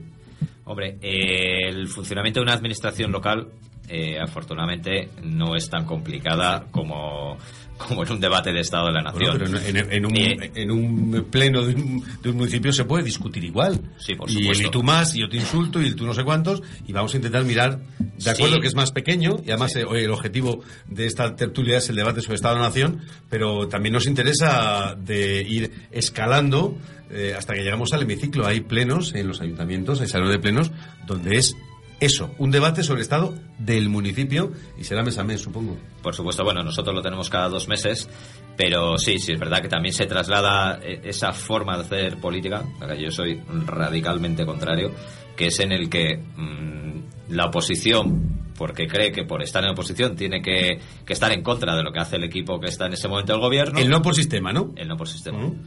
Y, pero que también eh, reconozco y abogo porque los que están en, en el gobierno tienen que dar participación a la oposición. O sea, la oposición Sí, sí. no puede estar como un mero convidado de piedra. No, sí, yo entiendo que la oposición, es decir, el, la labor de la oposición es encorsetar al gobierno de una manera dentro de, los cauces legales para eh, que no haya, eh, que no contravenga ningún, ninguna orden establecida y el control de la gestión de un país, claro que sí. Pero de ahí al atacar por sistema, tanto cuando el PP estaba en oposición como cuando lo estaba el Partido Socialista. Yo entiendo que así no ganamos nada. No, no, así no ganamos nada. Yo creo que también es un problema de mentalidad de país. Eh, creo que fue en la gran, en la gran depresión de, de Estados Unidos cuando... Del 29. Sí, cuando se dijo, no preguntes qué es lo que el Estado puede hacer por ti, sino qué puedes hacer tú por el Estado. En, en momentos Bueno, de crisis no sé hay si fue- pueblos que se fue unen. Kennedy quien dijo esto, ¿no? Que- que no- se- Bueno, entonces no fue la gran depresión. Cuando se, que cuando se unen todos los países para sacar eh, todo lo- toda la población y todos los partidos para sacar el país adelante Mm. que las, las confrontaciones políticas pasan a un segundo o un tercer plano. Pero cuando la confrontación está dentro de un mismo partido, porque ha llamado también en este es- en este debate del Estado de la, de la Nación, ha llamado mucho la atención cómo Rubalcaba ha estado distraído, disperso, por lo que decía su homólogo en Cataluña pidiendo sí. la dimisión del rey. ¿Qué os parece a vosotros? Que además eh, ha habido ahí una guerra de guerrillas internas. Decía antes una frase que me ha gustado mucho. Álvaro que decía, le han cortado, le han cortado el césped a sus pies. Sí, le, Claro. le- le han segado, Sí. es una frase que se dice mucho en el País Vasco, que es, Pues- le, han, le han segado la, eh, la hierba bajo los Lo pies. me ha encantado. Quiero, antes de pasar a- y continuar con esto, me parece muy interesante, eh, te he corregido, no sé si fue en la, en la versión del 29, pero yo juraría que la frase fue de John Fisher Kennedy, quien dijo, no penséis que, o sea, no digáis que No pidáis. podéis hacer, mm, vosotros no. ¿Qué puede hacer vuestro país por vosotros, sino qué podéis hacer vosotros por vuestro país, ¿no? Ya venía de, de bofetadas el, el, el ma- eh, lo diré, el presidente del gobierno que cayó en, en el magnicidio en el 64, 63, 64, Ahí me 63, pillas. me parece que fue en el 60, en, en noviembre del 63. ¡Ay! No lo sé, no me acuerdo de cuándo mataron a Kennedy, pero lo dijo él. Yo creo que lo dijo él. Volviendo al tema, eh, decía, Rubalcaba, yo no sé si ha estado defendido por los suyos o no. Contaba Ángel Espósito esta mañana eh, en el informativo de esta casa que antes de acabar su exposición Rubalcaba, eh, la ministra Carmen Chacón se fue al bar del, del hemiciclo. Hago paréntesis. San Wikipedia me dice que eh, fue asesinado, bueno, en Texas, como todo el mundo Sí, sabe, sí, el sí. 22 de noviembre del 63. ¿Ves? Sabía que era en el 63, o a, a último el 63 o el 64. El magnicidio, quería decir, de John Fisher. A mí me pareció buen, buen presidente de gobierno, a pesar de que lo que he leído en la historia, porque yo en una época, pues está- eh, era todavía un proyecto. Yo en aquella época estaba con mi padre todavía.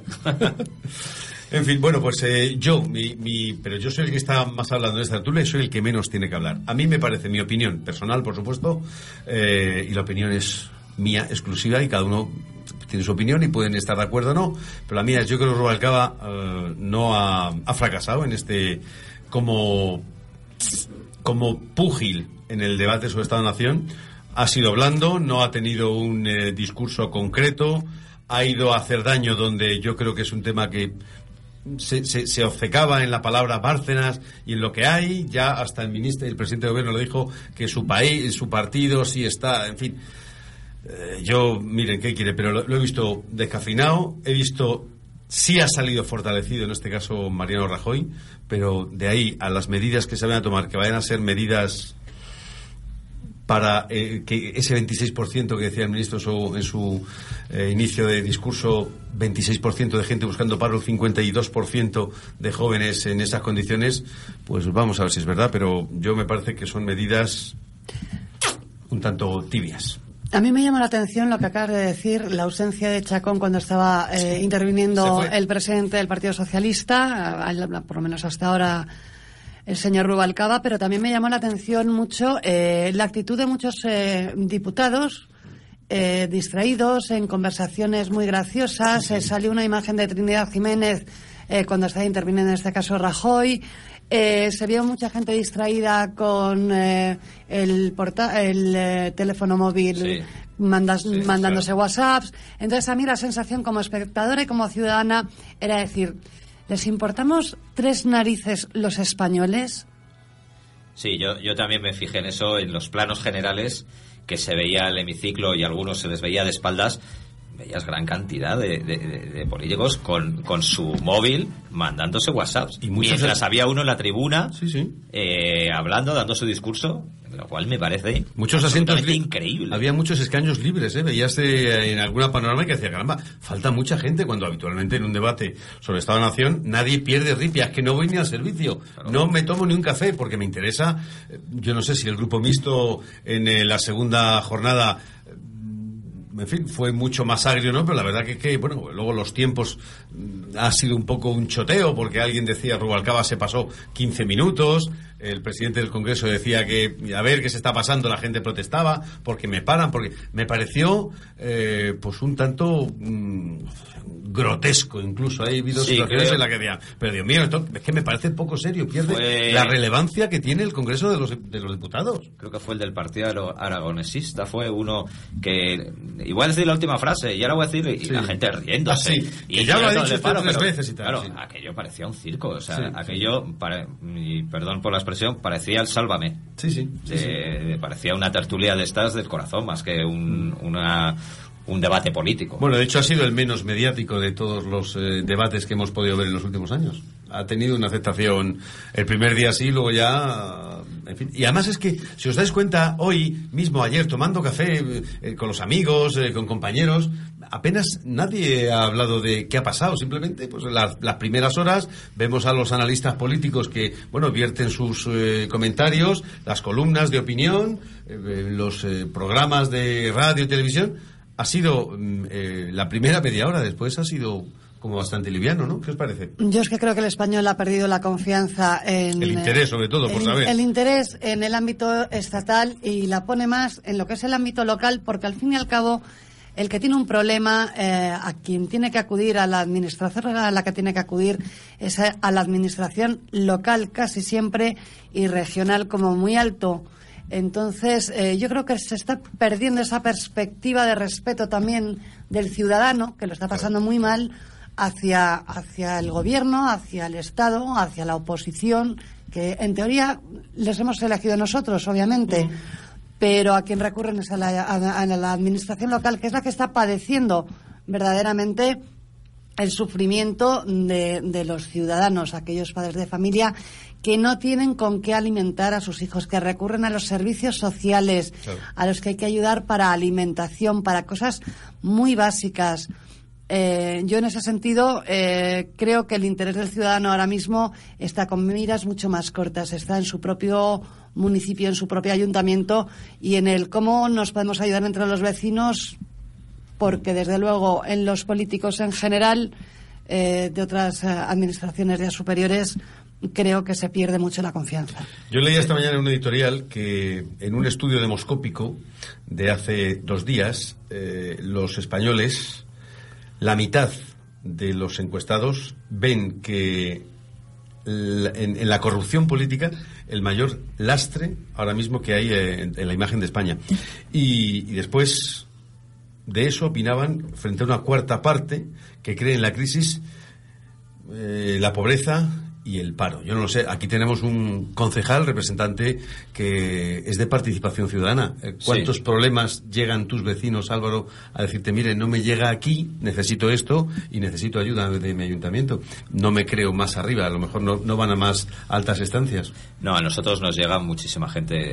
Eh, luego también la gente no tiene información de a qué instancias puede acudir o se pierden en tanta burocracia. Y no- nosotros, por supuesto, mm, tenemos siempre las puertas abiertas. Nos vienen los, los vecinos. ¿Qué podemos hacer? Eh, ahora, en breve, vamos a poner un portal de empleo.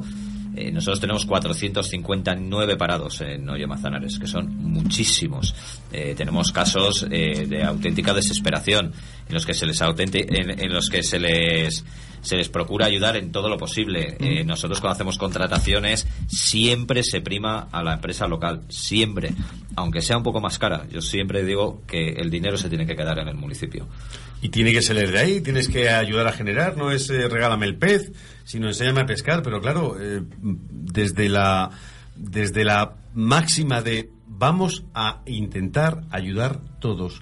Vamos a ser un vehículo 4x4, quiero decir, tracción a las cuatro ruedas, todos a la misma velocidad, en la misma dirección, en el mismo sentido y con la misma potencia, moderadamente acelerado, pero de una manera organizada. Y es que yo, lo del más, y el que yo no quiero ser España, y que el Cataluña, y que el otro, pero Dios mío, sé que vamos, nos hemos retrotraído en la economía como 30 años, eh, o- o- o más.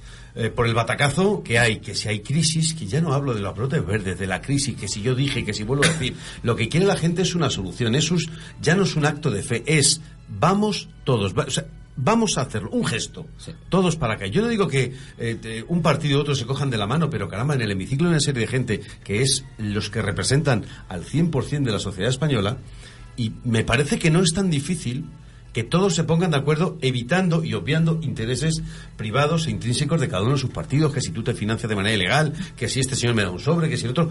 La gente dice, tiro la toalla, me voy. Es que en cualquier otro país seguramente esté mejor que aquí, porque ya no creo en vosotros. Sí, pero Chema, hay una cosa que tú has dicho, es verdad, es necesario un 4 por un 4 por 4 para salir de, de este barrizal, pero en la misma en la en la misma digamos a la misma al mismo nivel. O sea, eh, lo que no se pueden hacer es una administración tener una percepción de la ciudadanía, otra administración, la regional, tener otra percepción de la ciudadanía y la que realmente lo tiene, que es la administración local, pues, eh, y ahí quería ir mm, yo, es eh, que parece que eh, no se le dé la más mínima importancia, ni siquiera se la respete. Eh, ni se la tenga en consideración.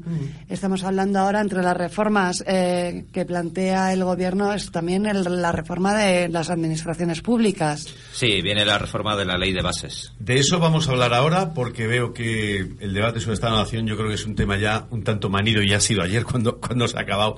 Pero miren, es que no tengo mucho más que contarle. Quiero decir, ustedes ven la televisión, oyen la radio, cuéntame. Sí. Sí. Mm, Yo creo que el problema eh, que ha tenido, bueno, uno de los muchos problemas que ha tenido el debate del Estado de la Nación, por lo cual no ha sido seguido lo- por los ciudadanos, es que los ciudadanos tenían la percepción de si ya sé lo que me van a decir. Ya, ya, ya, por o sea, si es que mm, ya no me creo nada. O sea, Mm. como ya me sé lo que el, el cuento que me van a contar, Mm. eh, cada uno va con sus problemas internos de partido al debate del Estado de la Nación. mm, Le hace caso Bárcenas y, y le hace todos los problemas que tiene el Partido Socialista y en Rubalcaba, pues claro, ellos dicen, Pierde, pierde el interés.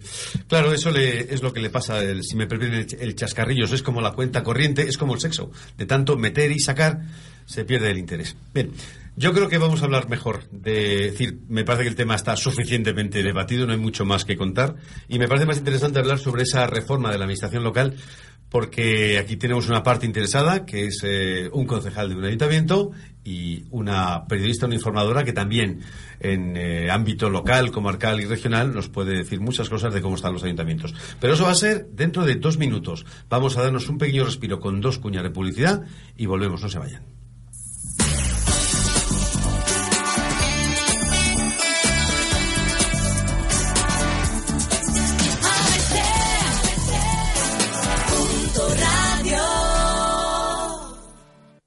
¿Quieres disfrutar del campo sin salir de tu pueblo? Pasea por Alpedrete. Recorre la dehesa, sus caminos y sus vías pecuarias totalmente recuperadas. Anda, corre, monta en bici y disfruta. Pero por favor, ayúdanos a conservar nuestro valioso patrimonio natural. Ayuntamiento de Alpedrete, comprometido con el medio ambiente. ¿Problemas de humedad en su vivienda, local, negocio o garaje? En Villapark tenemos la solución. Buscamos el origen, aplicamos el tratamiento específico y resolvemos su problema. Así de sencillo. Eliminamos de forma definitiva filtraciones, capilaridad o condensación. En Grupo Villapark tenemos soluciones y tratamientos definitivos para sus goteras en muros, paredes, techos, terrazas, azoteas, cubiertas, tejados o garajes. Tarifas a partir de 89 euros y con 5 años de garantía. Para más información, llámanos al 91 616 4839. Villa Parque Empresas, a su servicio. Restaurante 081 Napoli, donde podrás disfrutar de la auténtica comida italiana, bien elaborada y con productos autóctonos. El mejor restaurante italiano de la Sierra. Estamos enfrente de la estación de autobuses en San Lorenzo del Escorial. Y ahora también ofrecemos servicio a domicilio. Pizza 6 euros, pasta 5 euros. Reservas y pedidos al 91 899 7877. Restaurante 081 Napoli. Una pasione per paladare. Pescaderías Los Alonso inaugura un nuevo establecimiento en Galapagar. Con más de 50 años de experiencia en el sector, continúa ofreciendo la calidad de siempre en pescados y mariscos y la más cuidada selección de productos frescos para llevar a su mesa. En Pescaderías Los Alonso, usted encontrará unas modernas instalaciones climatizadas para realizar su compra en tienda o, si lo prefiere, disponemos de un servicio a domicilio con una flota de vehículos isotermos que le aseguran un perfecto estado de los productos hasta su entrega final y también por internet en www.losalonso.es. Pescaderías Los Alonso, como siempre a su servicio, ahora en la calle Soberanía 15 de Galapagar. Le esperamos. ¿Quieres conocer el Parque Regional de la Cuenca Alta del Manzanares? En Hoyo de Manzanares te invitamos a nuestra salida guiada gratuita todos los segundos domingos de mes. Inscríbete previamente en el teléfono 91 856 6004 extensión 6. Plazas limitadas. Más información en www.hoyodemanzanares.es. Protagonista Sierra con Chema Bueno.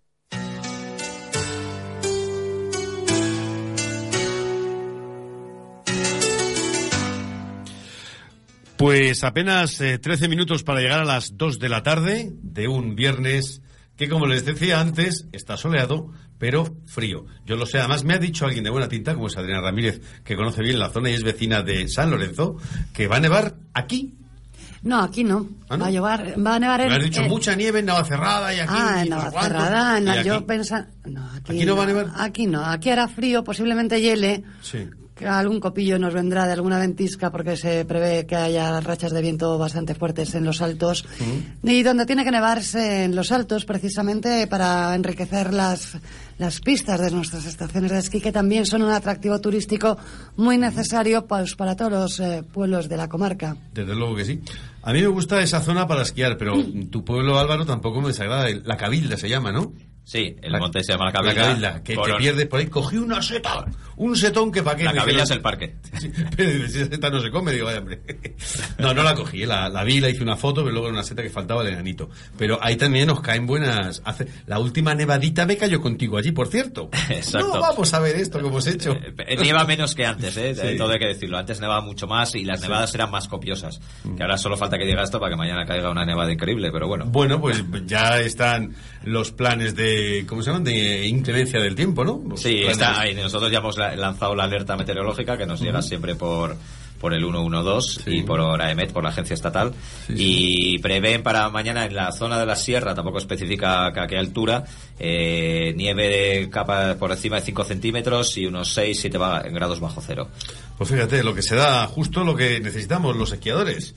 Frío, eh, un poquito de, de hielo por la noche para que se mantenga y luego que nieve otro poquito. Pero bueno, no vamos a hablar del tiempo, que para eso está la Agencia Española de Meteorología, sino vamos a hablar de esa eh, reforma de la administración local, esa ley de bases, que creo que puede hacer yo no lo sé, pero tú entenderás más que yo de esto, Álvaro. Pero puede hacer más daño, no a todos, a muchos sí, le hay que pasarles esa garlopa que les hace falta para eliminar eh, tanto tanta costra que sobra, pero sobre todo a las eh, corporaciones pequeñas sí les puede hacer daño, ¿no? Sí, hombre, yo creo que la reforma de la ley de bases, la reforma de la administración local era necesaria. O sea, Creo que ahí el Partido Popular ha sido valiente. Mm, Pero también eh, hay que ver que no todas las administraciones locales son iguales. Eh, eh, según la, eh, esta ley, bueno, que es, eh, está ahora en tramitación y que ha sido es un informe, o sea, Pero todavía que es inminente, ¿no? Sí, pero que todavía no está no está en vigor, como se está dando muchos informativos y eh, que está habiendo mucha desinformación porque dicen, no, yo ya me he ido, Ah, hablaban- alcaldes. No, Hablaban de junio, de que Sí, entrará en pero vigor en junio. Sí, pero todavía no. de- de- eso No, no, claro, junio faltan todavía Pero que tres meses. a- a- eh, se está dando la sensación de que ya hay alcaldes por ahí yéndose porque ya no pueden vivir, porque les han quitado el sueldo. No, no. Esto sigue como estaba antes. Eh, se ha recortado eh, el número de, de- Bueno, se va a recortar, mejor dicho, el número de concejales con dedicación exclusiva. Lo- se van a limitar los sueldos, porque, claro, no era lógico que en una administración local, en un pleno, tú decidas eh, tu propio sueldo. O sea, tú decides, claro. claro, que te puedes poner el que te dé la gana. Y si, si tienes mayoría absoluta, pues imagínate. Eh, claro, ahí, de ahí han salido tales desmanes. En Pero no hay un marco, no hay un protocolo que diga, usted puede cobrar desde esta banda a esta banda. No. Y cuando digo banda me refiero lado derecho, lado izquierdo, no un bando u otro, sino desde este margen, hasta, desde 20.000 hasta 80.000, no. O sea, No, eso un alcalde mañana en un pueblo se le va a la cabeza y dice, voy a ganar 10 millones de euros y gano 10 millones de euros. Sí, claro, es que, bueno, y de Y si tiene mayoría, a- le votan y ya está. Claro, y a muchos alcaldes se le ha ido la cabeza. Lo que pasa es que, claro, luego el pueblo se le levanta en armas. Entonces, claro, eh, eh, no, no es lógico que un alcalde de un pueblo de mil habitantes o menos gane 50 o 60 mil euros al año. Eso no tiene ni una lógica, porque es que los presupuestos de, de, de ese ayuntamiento no dan ni para pagar el sueldo del alcalde o... Obviamente. Lo retraes de otra. ¿Hay un vacío legal respecto a una ordenanza o algo que establezca el sueldo? No, el ¿O sueldo- es que se lo pone directamente el alcalde si tiene mayoría absoluta? El sueldo te lo estableces en, eh, ¿En un pleno municipal? pleno. Eh, creo que eh, tienes un máximo de, según el porcentaje de, del presupuesto que tiene el ayuntamiento para dedicarlo a ese capítulo. Pero no te dicen qué es lo que se va a poner ahora, no te dicen que tenga que tu techo esté en 50, en 60 o 70. Eso es lo que se va a poner ahora en función de los habitantes. Nosotros tenemos estamos en, eh, tenemos 8.000 habitantes, hablando en números redondos, de- eh, registrados, empadronados, mejor dicho, y estamos en el tramo de 5 a 10.000, que son eh, tres concejales liberados con dedicación exclusiva y el techo que tenemos nosotros es, que tendríamos nosotros sería el 40% del sueldo de un secretario de Estado. Un secretario de. Estado gana exactamente 67.055 euros a lo que hay que luego añadirle complementos de destino, etcétera, etcétera. Mm, O sea, que en, este caso tú, que eres un concejal de un pueblo pequeño, eh, te va a tocar poner dinero.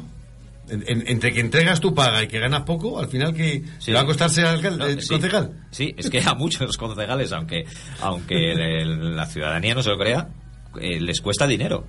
Eh, y nos puede costar dinero y desde luego nos cuesta muchísima dedicación, muchísimas horas que se lo quitamos a, a nuestras familias, a nuestros hobbies, porque evidentemente no podemos vivir de esto. O sea, yo desde luego mm, con los casi 500 euros que cobro al mes por ser concejal, mm, lógicamente no vivo esto. 500 euros al mes por ser concejal.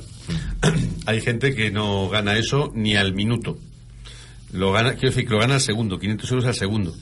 Habrá gente que tampoco tenga esos 500 euros, desgraciadamente. Evidentemente, tenemos la señora esta de Galicia que la están desahuciando porque no puede pagar 125 euros de alquiler. Oiga, pero es que no hay nadie que, mm, que se quite de su sueldo, ningún político de aquella zona, para que a esa señora Sí. eh, se le pague los 125 euros. Me parece mm, que hemos llegado a unas situaciones absolutamente aberrantes. Adriana. Sí, yo estaba recordando que aquí en San Lorenzo del Escorial, por lo menos antiguamente, el alcalde cobraba una peseta más que el secretario. Y estaba establecido así. Sí, eh, pero por eso es una tradición. regla no, es- no No escrita. escrita, no es- exacto. exactamente, sí. Pero eso tenía un truquito. Eso tenía un truquito. Que claro, eh, eh, la regla es que cobras un euro más que el funcionario que más Que- cobrara o de, de más, rango de más nivel. eh, en el ayuntamiento. Claro, el truco era subirle el sueldo al secretario. Entonces Ah. tú le subías el sueldo al secretario, le ponías complementos, claro, había secretarios y hay secretarios que están ganando 90, 95 mil euros Madre mía. brutos al año. Eso En- en, en un ayuntamiento pequeño estamos hablando. Sí, como- o va- ayuntamientos, estoy hablando de esos de- 20.000 habitantes, 25, 30.000 habitantes, claro. El truco, no, no, si yo me pongo un euro más. Si es que, claro, pero usted, ¿a, a quién le ha puesto el sueldo a este señor? Entonces sí es necesaria esta reforma. Sí, eh, absolutamente necesaria. Eh, hay que acabar con estos desmanes. Lo que también eh, hay que tener en cuenta es que un político tiene que estar bien pagado. O sea, eh, mm, porque lo que estás haciendo es desprestigiar todavía más la, la clase política. Nosotros, nuestro ayuntamiento, eh, si cobráramos el, eh, bueno, si cobrara el alcalde eh, el 40% del sueldo mondelirondo de un secretario de Estado, que son 67.055 euros, el alcalde, el techo que tendría sería unos 27.000 euros brutos al año. Eh, un señor que va a gestionar 8 millones y pico de euros y que tiene 100 empleados. Y una Y responsabilidad. una eh, responsabilidad que va a 1.500 tener euros. patrimonial después de esto. Y eh, por supuesto la tiene penal ya. ¿Quién se va a meter en esto? ¿Los ricos? ¿Los jubilados? Sea, eh, ¿quién se va a meter en esto? Eh, gente capacitada yo no me meto en, en este berenjenal porque esto no compensa. Yo eh, creo que los políticos tienen que estar bien pagados porque si no tendríamos siempre los mediocres gobernando un país. ¿A qué quiero referirme? Pues que tenemos que tener gente con cabeza, con criterio y que sean exitosos, que sean, que tengan éxito en su profesión. Porque, caramba, si un señor es economista y ganando un sueldo como economista en una empresa privada, en su empresa, puede ganar un montón de dinero, ¿por qué va a dejar eso para meterse a la política para ganar bastante menos de lo que podría ganar en la, en la- en la vida privada?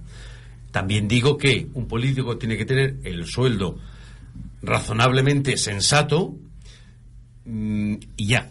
Por supuesto. Porque hay complementos, chofer, vivienda, ta, ta, ta, y resulta que no solamente es el sueldo, sino son un montón de pluses más que casi son otro, otros dos sueldos más. eh. Bueno, Y para, y para evitar también casos de corrupción. Hombre, claro, claro. Sí, por supuesto. Que si gano poco dinero aquí, voy a hablar con este, le pongo el nepotismo y otra serie de historias que pueden beneficiar al, al propio político, claro. Y sobre todo porque eh, ahora quién se va a dedicar a políticos. Con esta reforma ya, eh, evidentemente, con ese dinero no vas a poder vivir. Necesitas una, una ocupación que se llama ocupaciones marginales, o sea, otro trabajo. Pero es que aparte dices, bueno, ser político es un prestigio y bueno, yo voy a perder dinero y tal. Pero es que también está desprestigiado eh, la clase política. Bueno, Entonces, tú, tú tienes que trabajar, de hecho, en otra cosa porque con ese sueldo que cobras al mes como concejal, no te, evidentemente no te llega y tienes Sí, eh, familia. Claro, y la, y la gente, lógicamente, estará pensando ahora, que a, a nadie le llevan atado a presentarse a unas elecciones políticas. Yo No, me he presentado claro. libremente, por supuesto. Sí, sí. nadie me ha forzado. Pero es que yo ya antes de presentarme a las elecciones, yo ya me había organizado. Yo me presenté porque yo tenía mi sustento fuera y tenía las horas a las que podía dedicar y y que no era una hora, dices, bueno, pues yo me presento a esto, pero ya no aparezco por el ayuntamiento. No, yo me comprometí a, a darle una dedicación y es la que estoy cumpliendo. Pero eso son opciones personales que tienes que tener antes de presentarte a unas elecciones políticas. Mm. Saber que no solo es presentarte, es que luego tienes que trabajar. Claro, y mantenerte, claro. Por lo tanto, entonces decimos que esta reforma de la administración eh, local es eh, condición sine qua non para que funcionen las administraciones públicas de un segundo orden, como son ayuntamientos y tanto grandes como pequeños. Toda la reforma de la administración local, Álvaro. Sí, pero la, ¿Era, era necesaria Era- de sí. esa manera? Bueno, era necesaria. Que sea de esta manera lo iremos viendo a medida que vaya funcionando, porque claro, no es lo mismo una administración local eh, de 80.000 habitantes que una administración local de 2.000.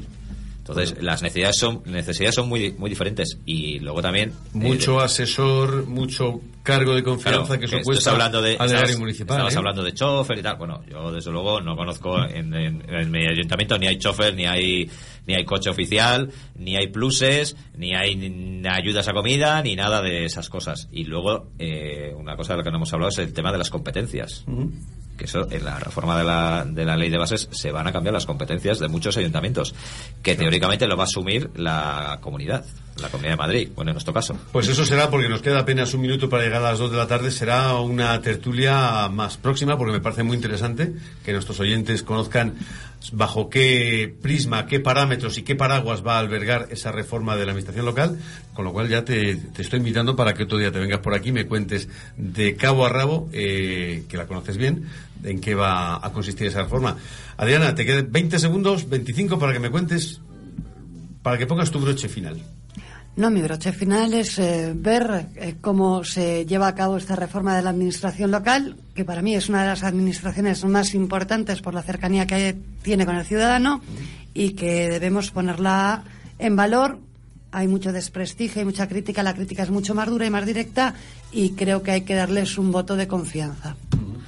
20 segundos. Vale, yo también, lo- eh, para acabar, quiero decir que como estamos hablando mucho del desprestigio de la clase política, decir que la inmensa mayoría de los políticos son honestos, son honrados, tienen principios y entran por vocación de servicio público. Son rarísimas las excepciones que están metiendo la mano, etcétera, etcétera. No me cabe la menor duda, pero así está la situación. Señores, hasta aquí llegamos. Esto fue todo. Les esperamos el lunes aquí a eso de las 12 y 20.